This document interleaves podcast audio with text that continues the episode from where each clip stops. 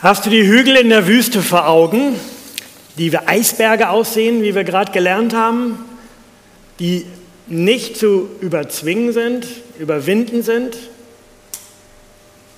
Es gibt einen, der hatte solche Hügel vor Augen und der hat angefangen zu träumen.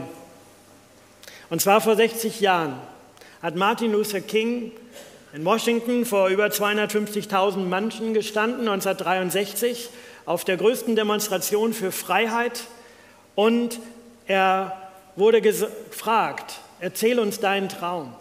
Er wurde aufgefordert, mitten in der Rede, tell us your dream, erzähl uns deinen Traum. Und dann verließ er sein Manuskript. Und dann hat er geträumt. Ich habe einen Traum, dass eines Tages auf den roten Hügeln von Georgia die Söhne früherer Sklaven und die Söhne früherer Sklavenhalter miteinander am Tisch der Brüderlichkeit sitzen.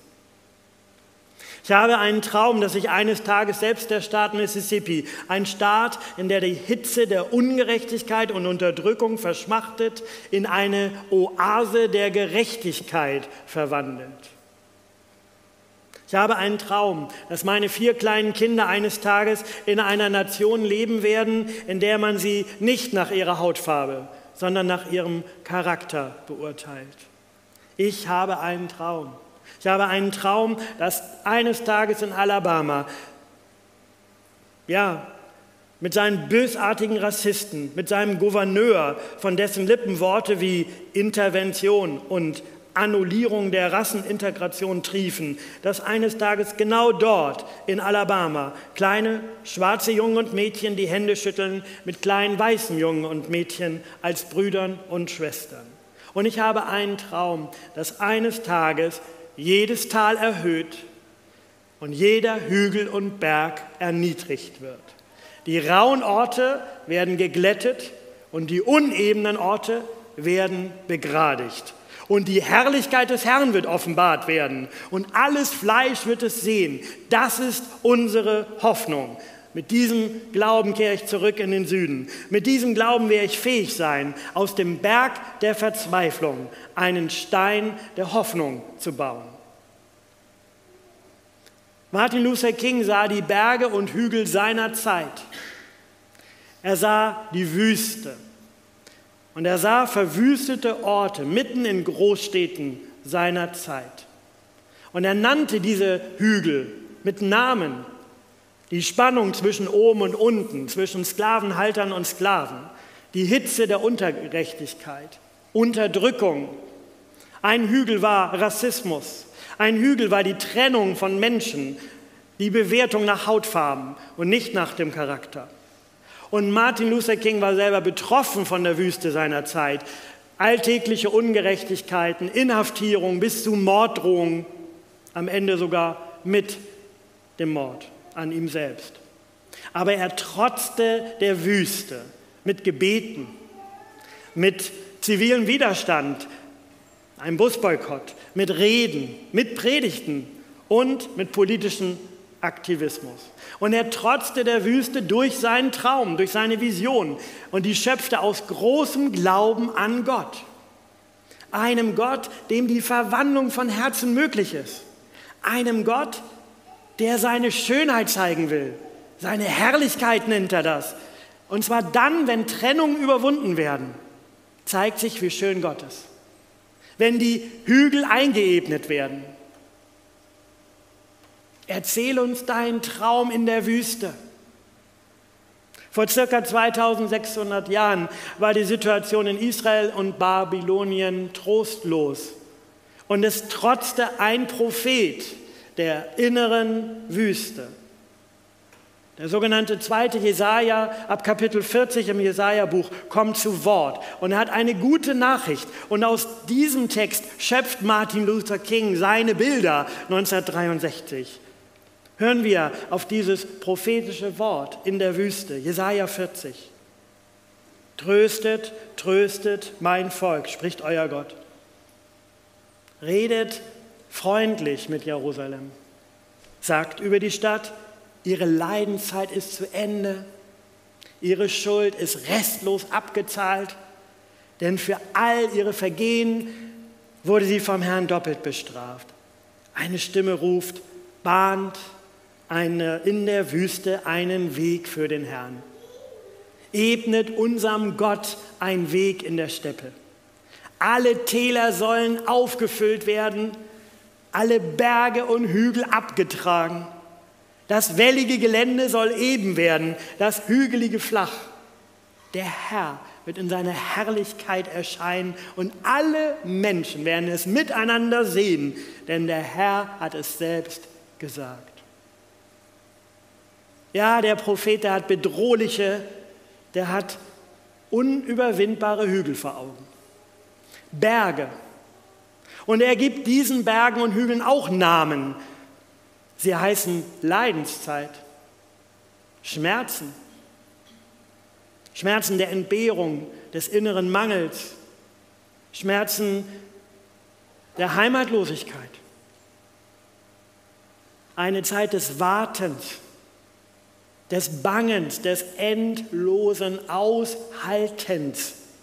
Und ein Berg heißt Trostlosigkeit, ein Mangel an Zuversicht, an Lebensfreude, an Hoffnung. Und tatsächlich waren die alten Israeliten von den Neubabyloniern ja besiegt worden. Und die Schutzmauer der Hauptstadt war nicht nur angegriffen, sie war zerstört worden. Das Zentrum ihres Glaubens, der Tempel, war kaputt. Die Sicherheit ihrer Führung, der König, war gefangen. Das verheißene Land, es war besetzt. Alle Glaubensstützen waren zerbrochen. Die Mauer, der Tempel, der König alle Glaubensstützen waren zerbrochen und die Verzweiflung türmte sich auf wie die Trümmer dieser ehemaligen Stadtmauer. Und ein Berg in der Wüste hieß Schuld. Das Unterlassen von guten Taten, das Fehlen an Hingabe und Liebe, Kälte gegenüber Gott, Kälte gegenüber Mitmenschen, die Härte des Herzens, die zunehmende Isolierung, Vereinsamung, die kleinkarierten Streitigkeiten über Nebendinge, Leiden, Trostlosigkeit, Schuld. Das war die Wüste. Und der Prophet trotzt den Bergen und Hügeln in der Wüste durch einen großen Glauben und einen großen Traum, eine Vision, er träumt von einem Wiederaufbau, von einer Verwandlung der lebensfeindlichen Natur. Er träumt vor allem davon, dass Gott zurückkehrt. Gott kommt, davon träumt er und wird trösten. Gott vergibt die Schuld restlos. Gott beendet die Leidenszeit. Gott erscheint in seiner Schönheit und seine Schönheit besteht in dieser neuen, diesem neuen Weg, in seiner Anziehungskraft. Mitten in der Wüste ist Platz für Glauben, Hoffen und Lieben. Mitten in der Wüste ist Platz für Gott. Gott kehrt zurück in die Wüste bahnt einen Weg in der Wüste für Gott. Und damit wird der Weg geebnet, eine Straße wird angefertigt, damit Gott wieder landen kann, damit er wieder landen kann bei seinen geliebten Menschen. Eine Stimme ruft, bahnt in der Wüste einen Weg für den Herrn, ebnet unserem Gott in der Steppe eine Straße. Alle Täler sollen aufgefüllt werden, Berge und Hügel abgetragen. Das wellige Gelände soll wieder eben werden und das hügelige Land flach. Und der Herr wird in seiner Herrlichkeit erscheinen und alle Menschen miteinander werden das sehen. Und aus diesen alten prophetischen Worten schöpfte der Baptistenprediger und Bürgerrechtler Martin Luther King in seiner Zeit und erzählt seinen Traum. Und in seiner Rede sagte er dann, mit diesem Glauben werde ich fähig sein, aus dem Berg der Verzweiflung einen Stein der Hoffnung zu bauen. Mit diesem Glauben werde ich fähig sein, die schrille Missklänge in unserer Nation zu einer wunderbaren Symphonie der Brüderlichkeit zu verwandeln. Mit diesem Glauben werden wir fähig sein, zusammenzuarbeiten, zusammen zu beten, zusammen zu kämpfen, zusammen ins Gefängnis zu gehen, zusammen für die Freiheit aufzustehen, in dem Wissen, dass wir eines Tages frei sein werden. Das wird der Tag sein, an dem alle Kinder Gottes diesem Lied eine neue Bedeutung geben.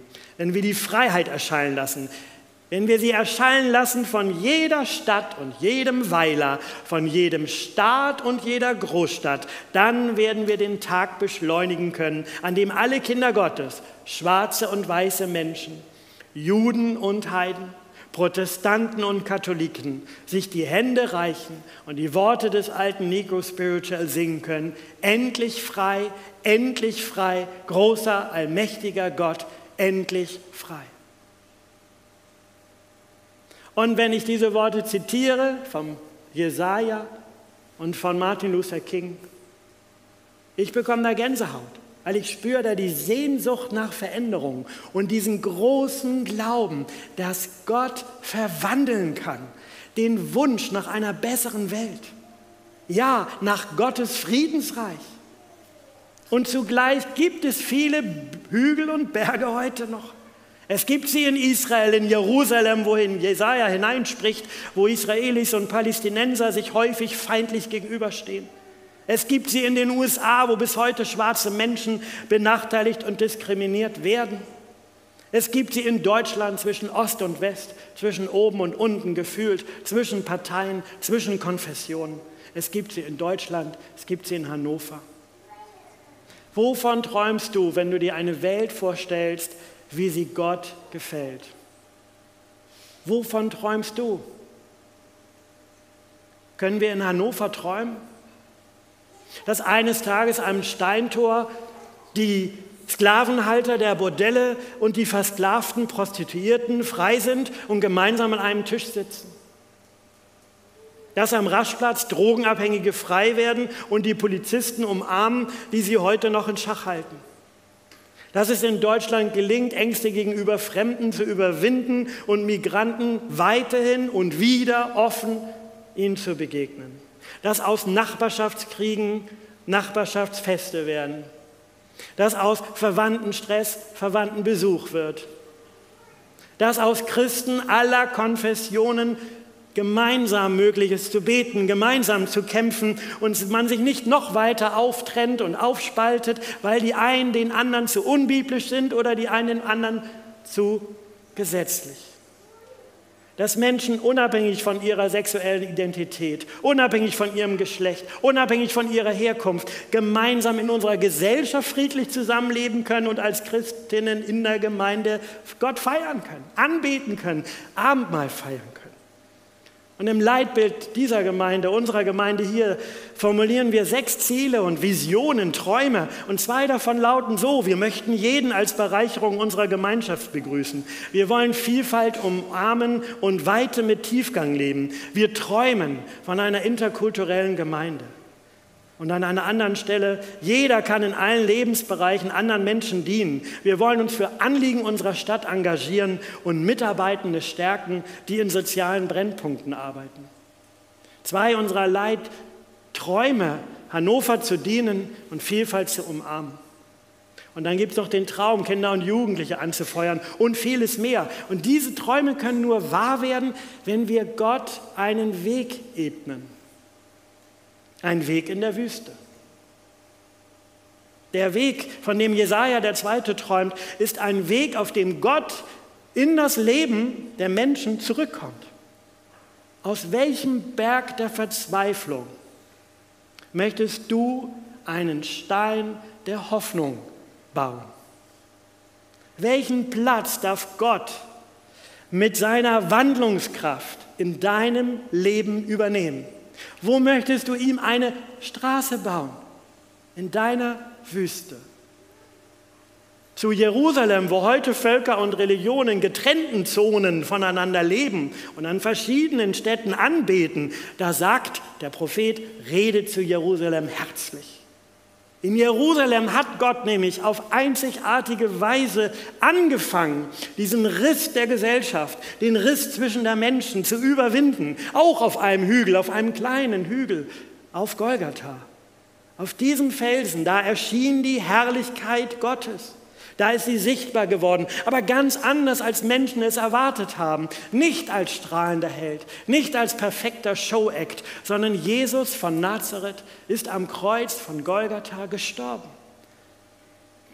Um das Ende der Leidenszeit auf dieser Welt beginnen zu lassen, um die Schuld restlos zu bezahlen, als Hoffnung für diese Welt. Und die Strafe aller Vergehen und die Strafen aller Trümmer dieser Welt liegt auf ihm, auf dass wir Frieden hätten. Dieser Friedens- und Hoffnungsplan, den hat Gott geschmiedet. Und Gott hat seinen Sohn gesandt, dass durch sein Leben und seinen Tod Erstmal durch sein Leben. Wir sehen, wie Nächstenliebe denn praktisch funktioniert. Wie geht das denn, dass man auf jemanden zugeht, der stigmatisiert ist? Wie geht man denn dazu, wenn man in der Gesellschaft Grenzen überwindet? Das können wir am Leben von Jesus nachempfinden. Zuschauen können wir quasi. Und dann hat er am Kreuz gezeigt, wie weit seine Feindesliebe reicht. Vergib ihnen, denn sie wissen nicht, was sie tun. Und nach drei Tagen ist er auferstanden und er lebt jetzt. Und jetzt können alle Menschen sehen, wie gnädig Gott ist, wie weit seine Liebe reicht, wie herrlich Gott ist in der Wüste, bahnt einen in der Wüste einen Weg für Gott, ebnet unserem Gott in der Steppe eine Straße. Und deshalb möchte ich dich fragen, welche Landebahn gibst du Gott in deinem Leben? Wo möchtest du, dass er neu bei dir ankommt? Welche Tür möchtest du ihm heute öffnen? Nicht nur für dich, auch für andere. Denn wenn Gott in der Wüste kommt, dann fängt es beim Einzelnen an und es verwandelt die Gemeinschaft. Und ich möchte dich persönlich einladen, heute Jesus dein Leben zu öffnen oder es neu ihm zu öffnen, ihn einzuladen in dein Leben. Bahne einen Weg in der Wüste für Gott. Und ich möchte uns als Gemeinde dazu auffordern, ihm einen Weg zu ebnen, einen Weg der Versöhnung mit Gott und mit den Mitmenschen, einen Weg der Vielfalt umarmt, einen Weg, der unserer Stadt dient. Erzähl uns deinen Traum. Mit diesem Glauben werde ich fähig sein, aus dem Berg der Verzweiflung einen Stein der Hoffnung zu bauen. Mit diesem Glauben werden wir fähig sein, zusammen zu beten, zusammen zu arbeiten, zusammen zu kämpfen, zusammen für die Freiheit aufzustehen, im Wissen, dass wir eines Tages frei werden. Und Gott wecke in jedem von uns diesen Glauben neu, das Vertrauen. Welche Hoffnung und Zuversicht darf er dir schenken? Welchen Berg der Verzweiflung darf er verwandeln, dass du einen Stein der Hoffnung daraus baust? Amen.